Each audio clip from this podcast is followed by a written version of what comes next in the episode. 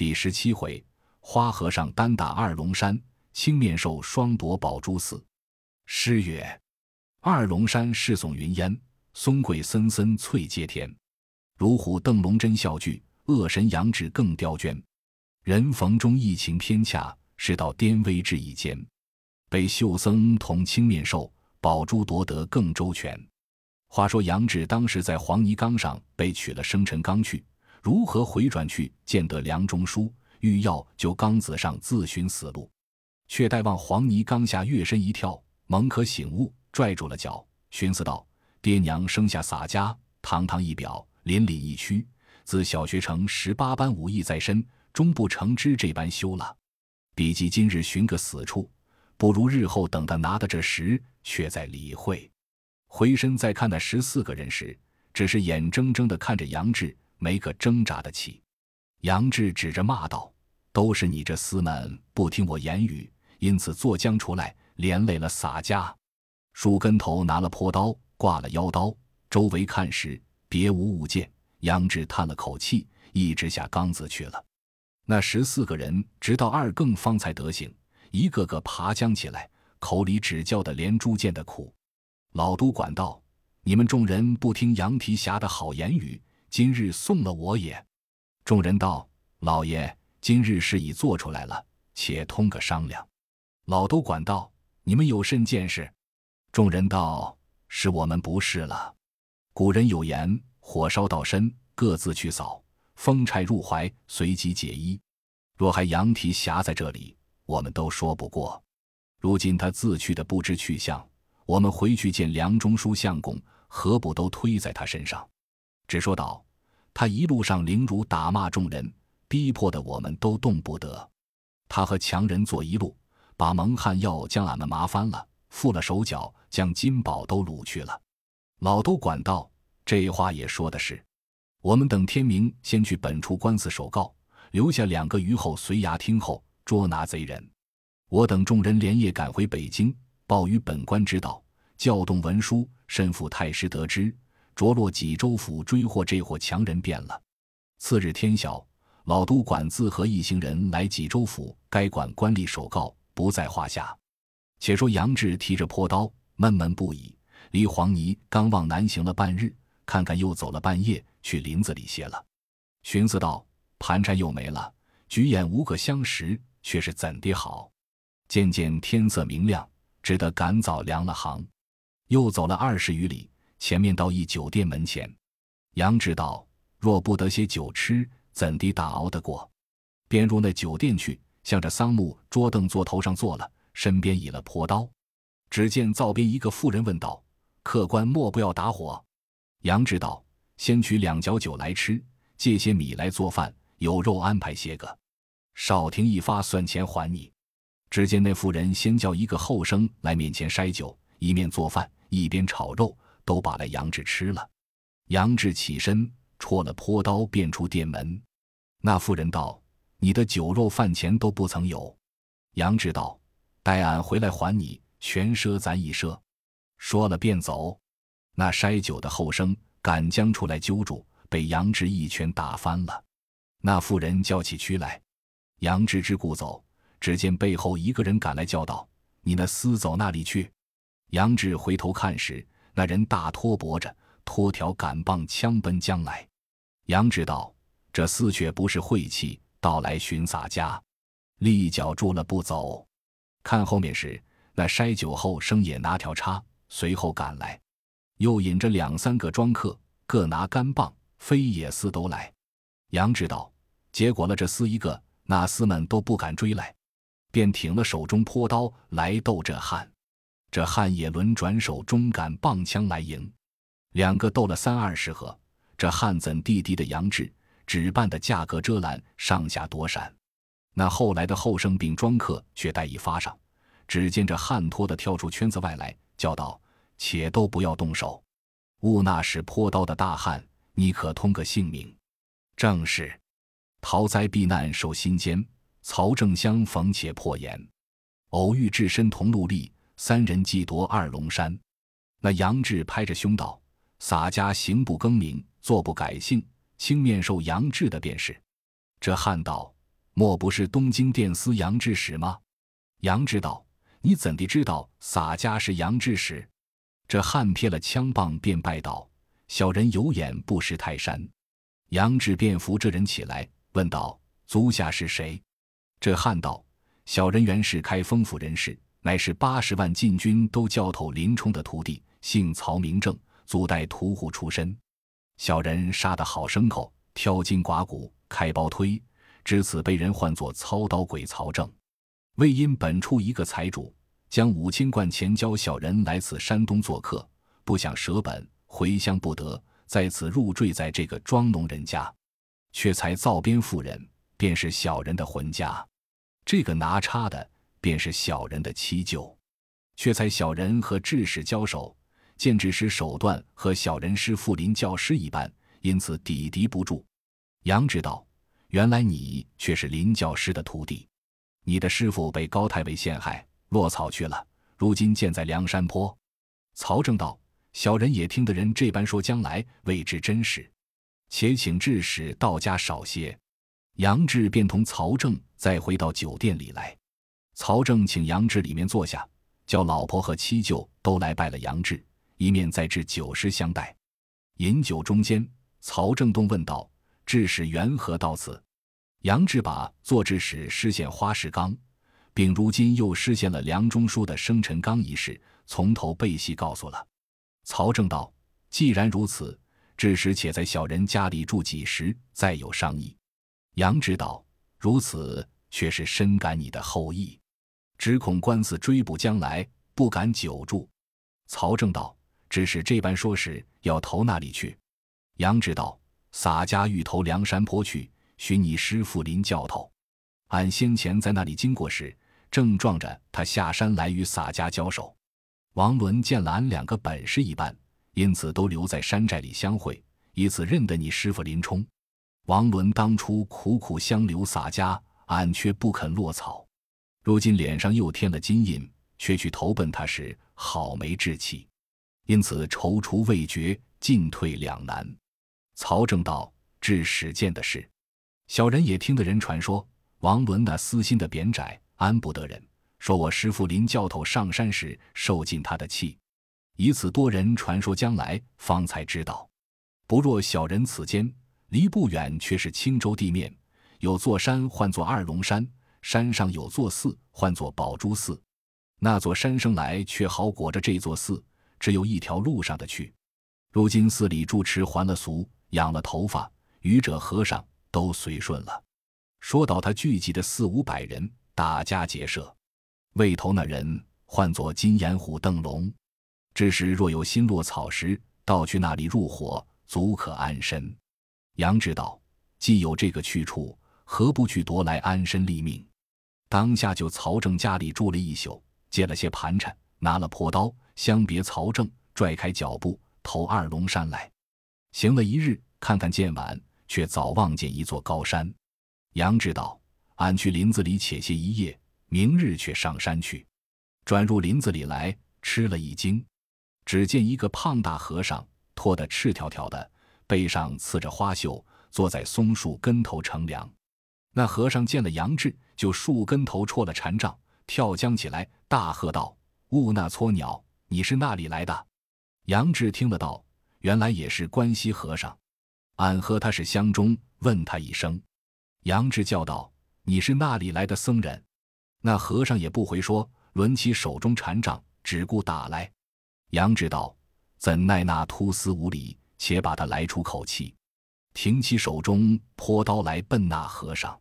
两个就林子里一来一往，一上一下，两个放对。但见两条龙竞宝，一对虎争餐。泼刀举路半截金蛇，禅杖起飞全身玉蟒。两条龙竞宝。脚长江，翻大海，鱼别金黄；一对虎争餐，奔翠岭，撼青林，豺狼乱窜。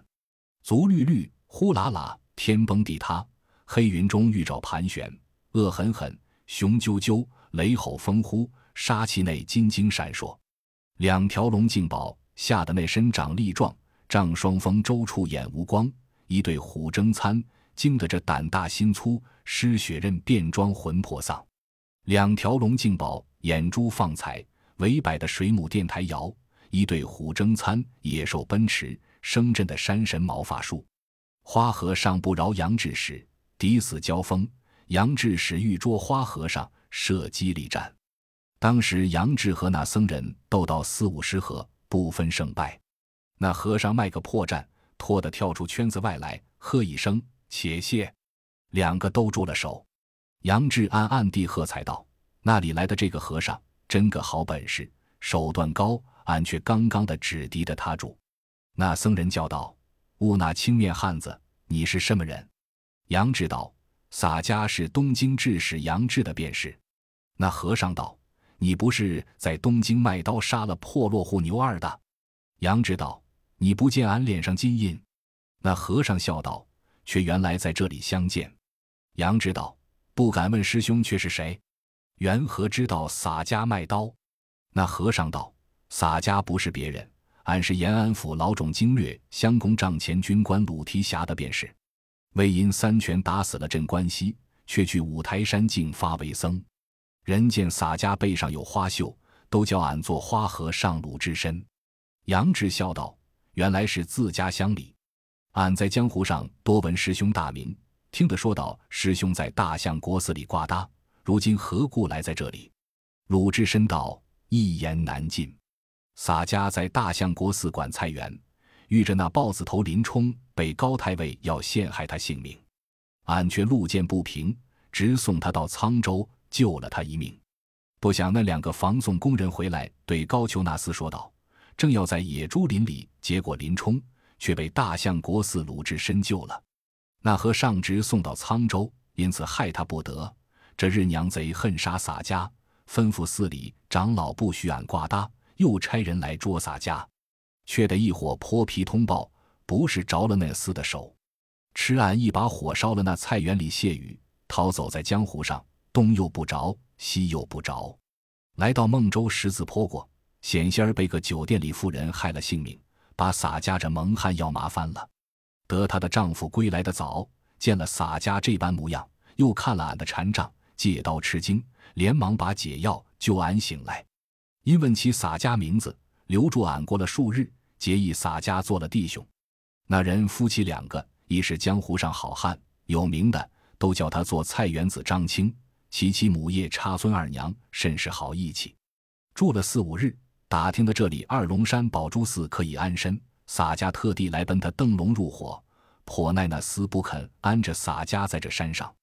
邓笼那厮和俺私并，又敌洒家不过。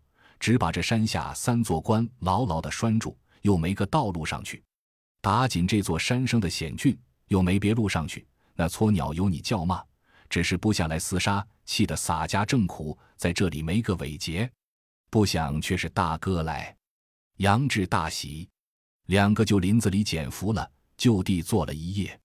杨志诉说卖刀杀死了牛二的事，并谢生陈刚失陷一劫，都被细说了。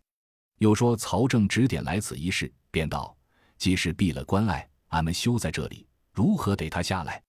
不若且去曹正家商议。”两个厮赶着行，离了那林子，来到曹正酒店里。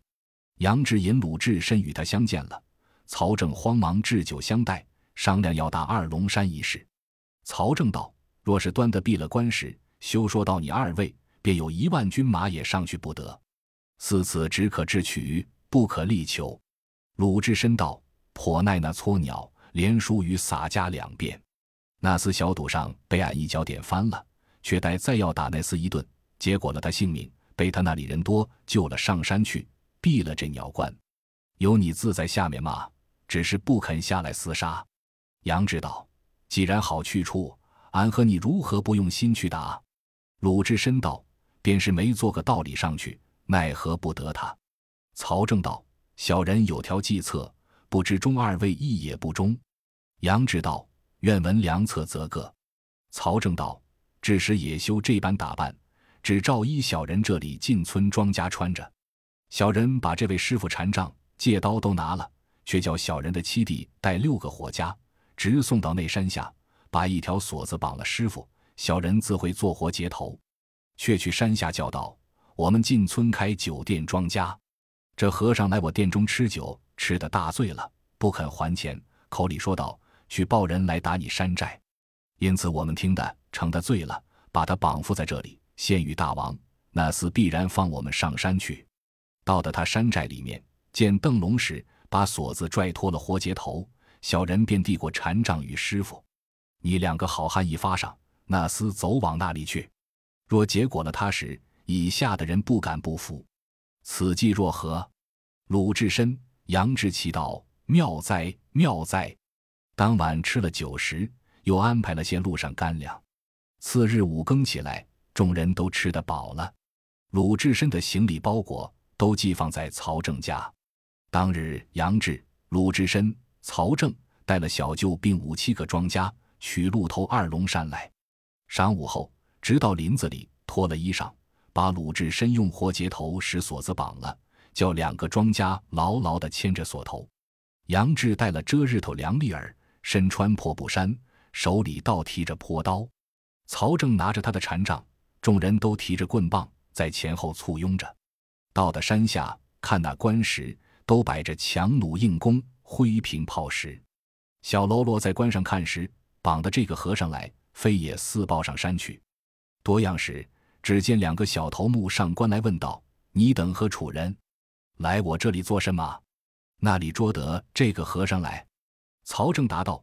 小人等是这山下进村庄家开着一个小酒店，这个胖和尚不时来我店中吃酒，吃得大醉，不肯还钱，口里说道：“要去梁山坡，叫千百个人来打这二龙山，和你这进村方都喜当了。因此小人只得又将好酒请他，灌得醉了，一条锁子绑缚着厮来献与大王，表我等村方孝顺之心，免得村中后患。”两个小头目听了这话，欢天喜地说道。好了，众人在此少待一时。两个小头目就上山来报知邓龙，说拿的那胖和尚来。邓龙听了大喜，叫借上山来，且取这厮的心肝来做下酒，消我这点冤仇之恨。小喽啰的令来把关隘门开了，便叫送上来。杨志、曹正紧押鲁智深借上山来，看那三座关石端地险峻。两下里山环绕将来，包住这座寺。山峰生得雄壮，中间只一条路。上关来，三重关上摆着泪木炮石、硬弩强弓、苦竹枪，密密的攒着。过得三处关闸，来到宝珠寺前看时，三座殿门，一段镜面野寺平地，周遭都是木栅围城。寺前山门下立着七八个小喽啰。看见父的鲁智深来，都指着骂道：“你这秃驴伤了大王，今日也吃拿了！”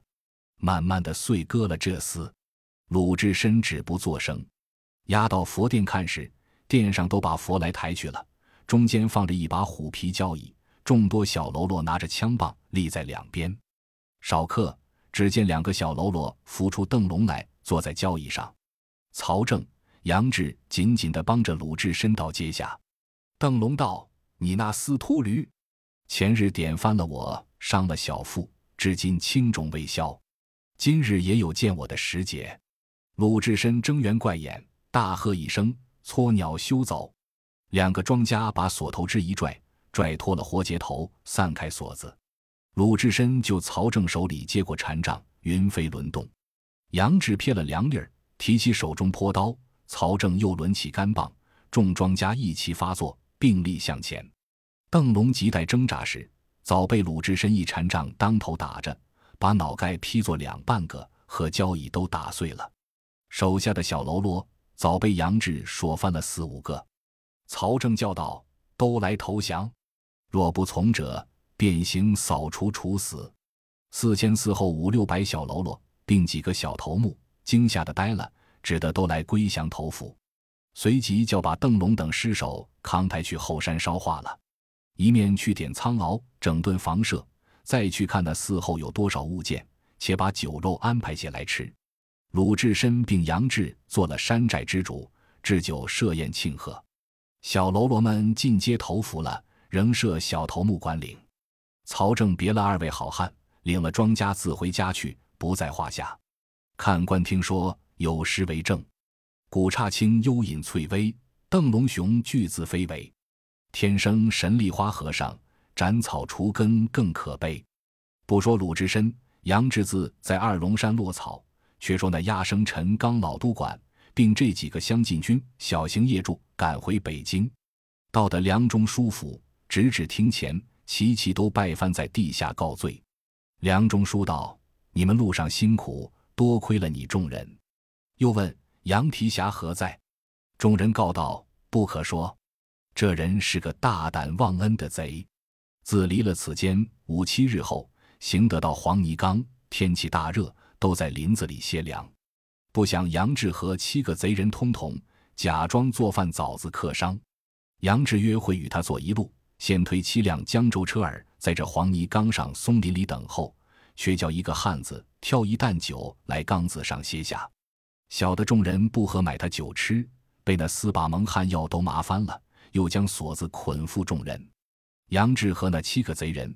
却把生辰纲财宝并行李尽装在车上降了去。见今去本管济州府陈告了，留两个余后在那里随衙听候捉拿贼人。小人等众人星夜赶回来告知恩相。梁中书听了大惊，骂道：“这贼配军！你是犯罪的囚徒，我一力抬举你成人，怎敢做这等不仁忘恩的事？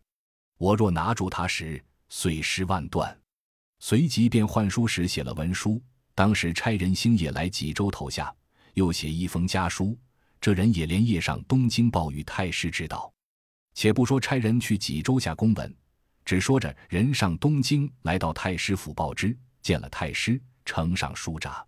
蔡太师看了大惊道：“这般贼人甚是胆大！去年将我女婿送来的礼物打劫了去，至今未获贼人。今年又来无礼。”更待干巴，恐后难治。随即压了一纸公文，这一个府干亲自击了。星夜望济州来，这洛府尹立等捉拿这伙贼人，便要回报。且说济州府尹自从受了北京大名府留守司梁中书札付，每日理论不下。正忧闷间，只见门吏报道：东京太师府里差府干见到厅前，有紧急公文要见相公。府尹听得大惊道。多管是生辰纲的事，慌忙升厅来与府干相见了，说道：“这件事下官已收了梁府虞后的状子，已经差缉捕的人跟捉贼人，未见踪迹。前日留守司又差人行札付到来，又经着养卫司并缉捕观察，仗线跟捉，未曾得获。若有些动静消息，下官亲到相府回话。”俯瞰道：“小人是太师府里新妇人。”今奉太师君旨，特差来这里要这一干人。临行时，太师亲自吩咐，叫小人到本府，只就州衙里宿歇。立等相公要拿着七个贩枣子的，并卖酒一人，在陶军官杨志各贼正身，现在十日捉拿完备，差人解赴东京。若十日不获得这件公事时，怕不先来请相公去沙门倒走一遭，小人也难回太师府里去。性命亦不知如何，相公不信，请看太师府里行来的军帖。府尹看罢大惊，随即便唤缉捕人等。只见阶下一人生惹，立在帘前。太守道：“你是甚人？”那人禀道：“小人是三都缉捕使臣何涛。”太守道：“前日黄泥冈上打劫了去的生辰纲，是你该管吗？”何涛答道：“禀副相公。”何涛自从领了这件公事，昼夜无眠，差下本馆眼明手快的工人去黄泥冈上往来缉捕，虽是累经杖责，到今未见踪迹，非使何涛怠慢官府，实出于无奈。府尹喝道：“胡说！上不紧则下慢。我自进士出身，历任到这一郡诸侯，非同容易。今日东京太师府差一干办来到这里，领太师台旨。”限时日内需要捕获各贼，正身完备谢金。若还违了限次，我非旨罢官，必限我投沙门倒走一遭。你是个缉捕使臣，倒不用心，以致祸及于我。先把你这私谍配远恶君周燕飞不到去处，便换过文笔将来，去何涛脸上刺下谍配周字样，空着甚处周明发落道：何涛，你若获不得贼人，重罪绝不饶恕。何涛领了台旨下厅，前来到使臣房里，汇集许多做工的，都到机密房中商议公事。众做工的都面面相觑，如剑穿燕嘴，勾搭鱼腮，尽无言语。何涛道：“你们闲常时都在这房里赚钱使用，如今有此一事难捉，都不作声。你众人也可怜我脸上刺的字样。”众人道：“上府观察，小人们人非草木，岂不醒的？只是这一伙做客商的，必是他州外府深山旷野强人，遇着一时劫了。”他得财宝，自去山寨里快活，如何拿得着？便是知道，也只看得他一看。何涛听了，当初只有三分烦恼，见说了这话，又添了五分烦恼。自离了使臣房里，上马回到家中，把马牵去后槽上拴了，独自一个闷闷不已。正是眉头重上三黄锁，腹内填平万斛愁。若是贼徒难捉获。定教徒配入军州，只见老婆问道：“丈夫，你如何今日这般烦恼？”何涛道：“你不知，前日太守为我一纸批文，为因黄泥冈上一伙贼人打劫了梁中书与丈人蔡太师庆生辰的金珠宝贝，计十一担，正不知是什么样人打劫了去。我自从领了这道军批，到今未曾得获，今日正去转线。”不想太师傅又插干办来，立等要拿这一伙贼人谢金。太守问我贼人消息，我回复道：未见次第，不曾获得。府尹将我脸上刺下叠佩周字样，只不曾填甚去处。在后知我性命如何？老婆道：似此怎地好？却是如何得了？正说之间，只见兄弟何清来望哥哥。何涛道：你来做什么？不去赌钱？却来怎的？何涛的妻子乖觉，连忙招手说道：“阿叔，你且来厨下，和你说话。”何清当时跟了嫂嫂进到厨下坐了，嫂嫂安排些肉食菜蔬，当几杯酒，请何清吃。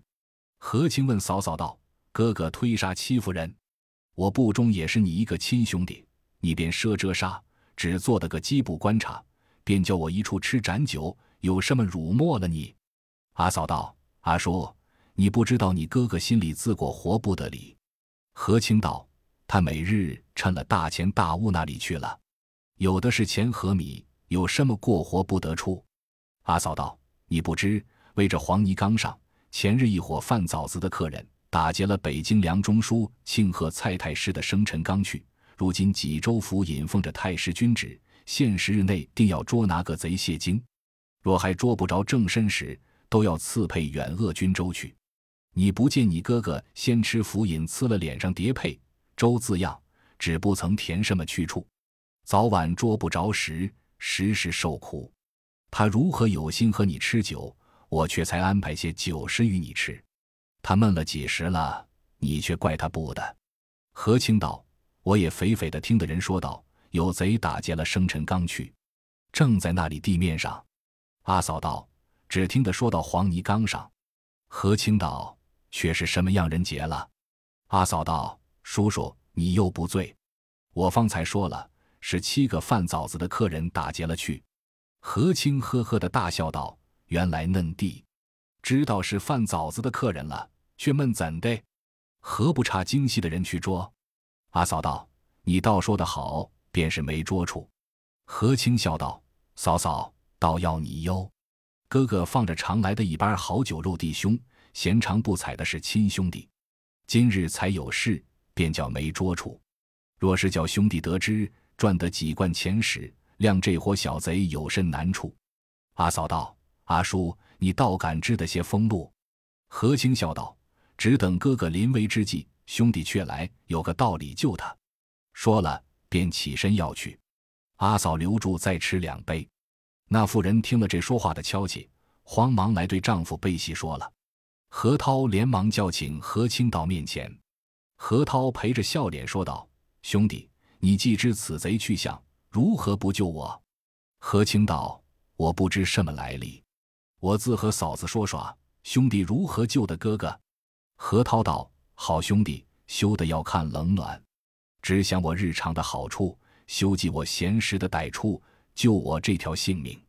何清道：“哥哥，你管辖许多眼明手快的工人，也有二三百个，何不与哥哥出些力气？亮兄弟一个怎救的哥哥？”何涛道：“兄弟，休说他们，你的话眼里有些门路，休要把别人做好汉。你且说与我些去向，我自有补报你处。正叫我怎地宽心？”何清道：“有什么去向？兄弟不醒的。”何涛道：“你不要偶我，只看同胞共沐之面。”何清道：“不要慌，且待到至急处，兄弟自来出些气力拿这伙小贼。”阿嫂便道：“阿叔胡乱救你哥哥，也是弟兄情分。如今被太师府军贴，立等要这一干人。天来大事，你却说小贼不知什么去处，只这等无门路了。”何清道：“嫂嫂。”你须知，我只为赌钱上吃哥哥多少言语，但是打骂不曾和他争舍，闲常有酒有食，只和别人快活。今日兄弟也有用处。何涛见他话言有些来历，慌忙取一个十两银子放在桌上，说道：“兄弟，全将这定银收了。日后捕得贼人时，金银断皮赏赐，我一力包办。”何清笑道：“哥哥正是急来抱佛脚，闲时不烧香。”我却要你银子时，便是兄弟乐肯你。你且把去收了，不要将来赚我。你若如此，我便不说。既是你两口我行赔话，我说与你，不要把银子出来惊我。何涛道：“银两都是官司信赏出的，如何没三五百贯钱？兄弟，你休推却。我且问你，这伙贼却在那里有些来历？”何清拍着大腿道：“这伙贼。”我都捉在便袋里了。何涛大惊道：“兄弟，你如何说这伙贼在你便袋里？”何清道：“哥哥，你莫管我，字都有在这里变了。你只把银子收了去，不要将来赚我。只要常情变了，我却说与你知道。”何清不慌不忙，叠着两个指头，言无数句，话不一席，有分教郓城县里引出个仗义英雄，梁山坡中。聚一伙晴天好汉，直教红巾名姓传千古，青史功勋播万年。毕竟何清对何涛说出甚人来，且听下回分解。